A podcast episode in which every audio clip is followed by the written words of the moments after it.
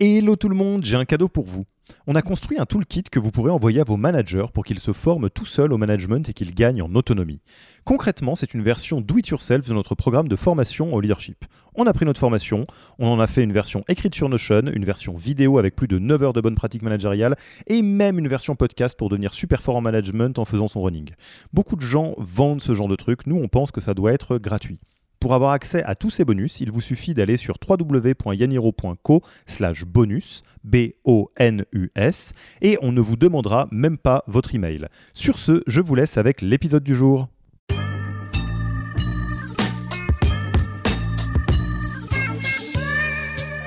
Il y a plusieurs euh, signaux. Il y a, euh, il y a la compétence déjà du, du, fondateur ou de la fondatrice. En fait, euh, euh, le fondateur ou la fondatrice, c'est la personne qui va connaître le mieux son entreprise, mais à un moment donné, il va arriver sur une, fonction d'expertise à son niveau d'incompétence, et c'est normal parce que euh, un entrepreneur, par définition, c'est quelqu'un qui, même s'il a des appétences particulières sur certains sujets, reste relativement généraliste. Donc ça, ça peut être un premier signal, c'est-à-dire qu'on voit que on n'arrive pas à leur apporter. Le deuxième signal, c'est bah, quand on commence à avoir une équipe trop large et du coup euh, assez opérationnel, on peut rester très tiré par l'opérationnel en tant que, que fondateur et donc du coup ne pas jouer son rôle.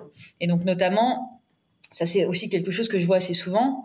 On a, je vois assez souvent bah, des CEO qui sont très euh, hands-on et qui font les choses, etc. au début et je trouve ça absolument indispensable, évidemment, de faire les choses au début, mais qui à un moment donné euh, il y, a cette petite, euh, il y, a une phase à un moment donné où, bah, il y a besoin de réaliser que là, je suis en train de me faire aspirer par l'opérationnel et je passe 50% de mon temps à faire des tâches qui finalement n'ont aucun sens euh, pour le développement de mon entreprise. Et tous ces 50% que, de temps que je passe là-dessus, je les passe pas à être à l'extérieur, euh, aller chercher mes prochains investisseurs, euh, aller chercher euh, euh, mes prochains partenaires, etc.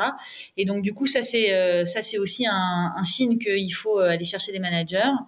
la troisième chose, c'est aussi, je pense que c'est, il faut être lucide envers soi-même et se connaître. Il y a des fondateurs qui sont visionnaire, et, euh, très très bon, euh, euh, enfin créatifs, visionnaires, euh, qui ont euh, eu en plus une, une, connaissance du coup du produit du marché qui est incroyable, mais qui sont mauvais managers. ça se ça se soigne, c'est de la formation, mais ça se soigne jusqu'à un certain point. oui, oui, tout à fait, ouais.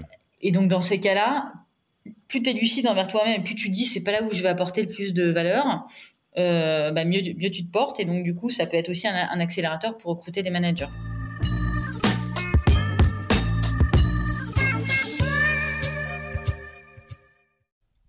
Merci d'avoir écouté cet épisode. Petit rappel, si ce n'est pas encore fait, pour accéder à notre formation au management dans sa version gratuite, il vous suffit d'aller sur www.yaniro.co slash bonus, B-O-N-U-S. Vous y trouverez gratuitement toute notre formation en version vidéo podcast et la boîte à outils des meilleures pratiques du management dans un Notion récapitulatif. Et on ne vous demandera même pas votre email. Profitez bien de cette formation gratuite, envoyez-la à tous vos managers et à mercredi prochain pour un prochain épisode.